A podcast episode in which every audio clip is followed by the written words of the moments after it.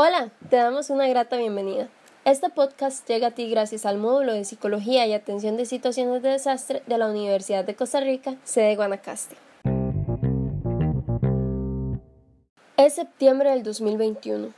Nuevamente una onda tropical azota Costa Rica con lluvias amenazantes que aquejan unas zonas más que otras.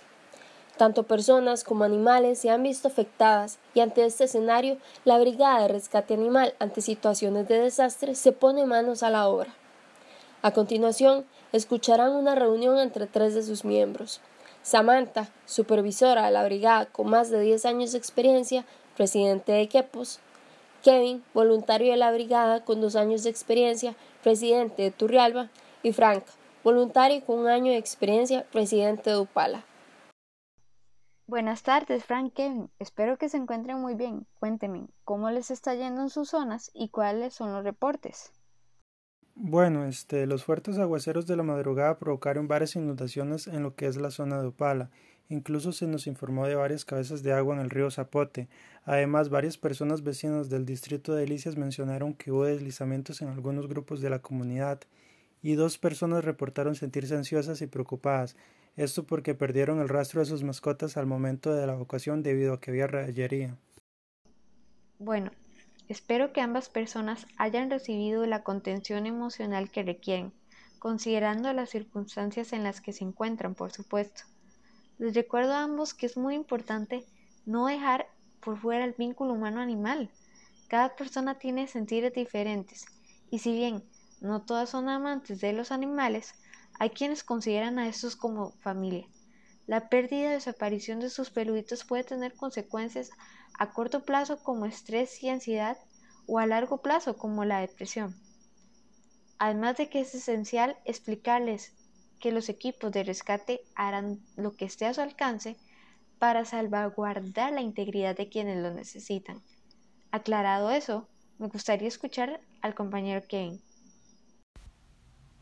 Bueno, acá en Turrialba lo que son los ríos Colorado y Turrialba han inundado las calles del centro del cantón. Hay afectaciones de infraestructura, tuberías, muchos árboles caídos. Bueno, y ahora lo que es San Rafael, hay puentes afectados, esto dificulta el acceso a ciertas comunidades. También se han reportado cinco fincas, lo que es alrededor del volcán Turrialba. Esto ha provocado muchas afectaciones que afectan, por ejemplo, a animales bovinos y equinos. Eh, bueno, estos animales, a lo que me acuerdo, han sido lesionados, hasta incluso algunos han perdido la vida. Y a raíz de estas muertes, las familias se han encontrado muy consternadas. Y aunque sí se les ha dado contención emocional, los y las dueños eh, temen por su estabilidad económica. Ya veo, entiendo, sí es una situación compleja. Pero en este caso, además de brindar contención, hay que explicarles a las familias que gracias a la Ley General del Servicio Nacional de Salud Animal se desarrolló un fondo acumulativo para emergencias, el cual utiliza presupuestos del SENASA como donaciones, asignaciones y otras de financiamiento para realizar actividades que correspondan al SENASA, es decir, todas aquellas a favor del bienestar animal. Tengan presente que las preocupaciones económicas son normales para quienes trabajan como productores, pues los animales no solamente son vistos como compañía, confidentes o facilitadores de salud, sino que muchos significan estatus social y medios de sustento. Excelente, excelente. Muchísimas gracias por tu tiempo, Samantha, y también por enviarme al correo el documento de los primeros auxilios para mascotas en caso de emergencias. Me aseguraré de revisarlo hoy en la tarde. Con mucho gusto. ¿A ti también te llegó, Kevin? Sí, muchas gracias. Pero tenía una consulta. ¿Qué se sabe de LEDS? Es el equipo de normas y directrices para intervenciones ganaderas, LEX por sus iniciales en inglés. SENASA, en conjunto con la Organización Protección Mundial Animal, formaron un grupo de instructores que buscan proteger los medios de subsistencia y ofrecer asistencia rápida para proteger y reconstruir activos ganaderos en comunidades afectadas por crisis de emergencia. De hecho, esta iniciativa podría ser útil para la reconstrucción posterior de bienes agropecuarios de aquellas familias que se vieron con mayores pérdidas materiales ahí en Turrialba. Bueno, aprovechando de lo que dice Samantha, yo quiero agregar que también está el Servicio de Extensión Agropecuario del Ministerio de Agricultura y Ganadería, el cual se encarga de hacer una gestión prioritaria hacia el conocimiento de la prevención del riesgo. Además de eso, ellos también se encargan de hacer un inventario de los daños y las pérdidas que justifiquen los proyectos de inversión. Esto para rehabilitar y atender zonas que se han visto en mayor riesgo ya sea tanto en lo productivo, en lo social, en lo económico y también en lo ambiental. Entonces, Kevin, tal vez si les explicas a esas familias de Turrialba el papel protagónico que tiene la MAC, pueden sentirse un poco más reconfortadas ante tanta incertidumbre. Muy bien. Ahora, a mí me gustaría que me digan, ¿qué van a hacer en sus regiones para manejar la situación de desastre por las lluvias e inundaciones? Se tienen que hacer estudios de vulnerabilidad de las áreas afectadas, estimación de explotaciones agropecuarias, coordinar con las municipalidades sobre la movilización masiva de animales y refugios y la integración de profesionales en veterinaria para la incorporación al Comité Municipal de Emergencias. Muy bien, Kevin, así es. Ahora bien, ¿qué manejo debería hacerse con animales de producción, como vacas, cerdos, caballos, entre otros? Bueno, lo que las personas deberán de hacer es que tienen que ubicarlos en un lugar seguro que esté dentro de la propiedad.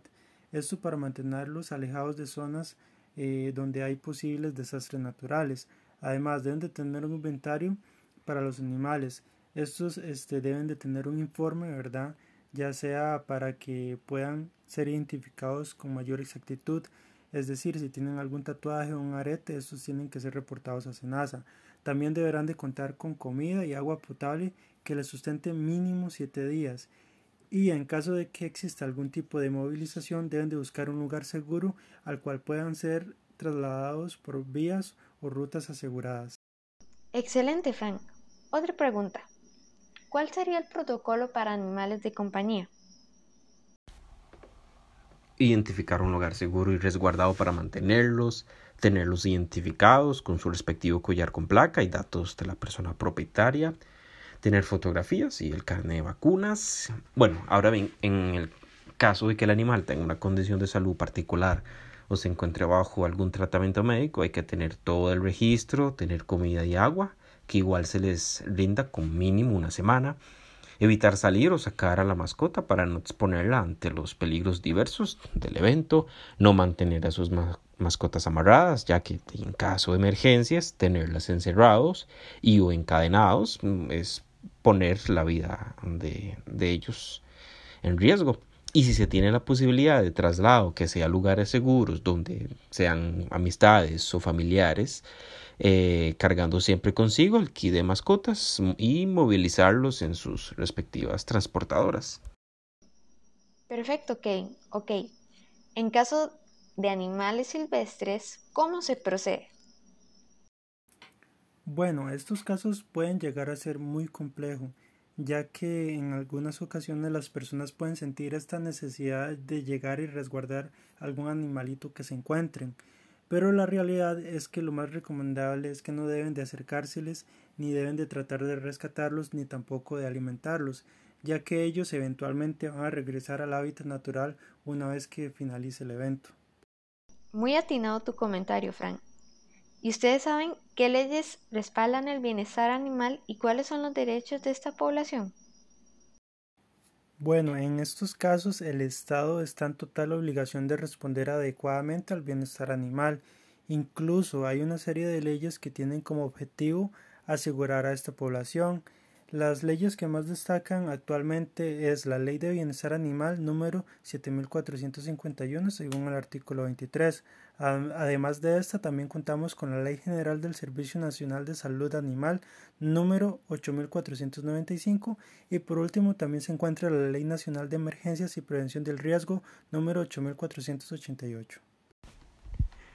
Bueno, con respecto a los derechos, en realidad ya los hemos discutido anteriormente cuestiones básicas como el acceso a comida, agua potable, un lugar seguro donde se puedan resguardar, pero también hay otros como la ausencia del malestar físico y dolor, así como el tratamiento preservación contra diversas enfermedades, patologías, y en casos sumamente necesarios, y donde se cuente con la supervisión de una persona profesional en veterinaria que se dé una muerte asistida indolora. Para despedirnos, esta brigada de rescate animal te insta a recordar 1. Los albergues no reciben animales por aspectos de salud pública. 2. Los animales de compañía y silvestres durante una emergencia buscarán refugio y alimentos en zonas altas y no inundadas. 3. Al regresar a sus hogares, las personas deberán revisar minuciosamente el espacio para detectar si hay animales dentro que se estén resguardando de la emergencia. 4. En caso de encontrar animales domésticos lesionados, se debe contactar con el servicio médico veterinario más cercano o con una asociación de asistencia animal. Y 5. Si se encuentra un animal silvestre dentro de su casa o propiedad, comuníquese inmediatamente al 1192 para reportar ante el Ministerio de Ambiente y Energía y el Sistema Nacional de Áreas de Conservación.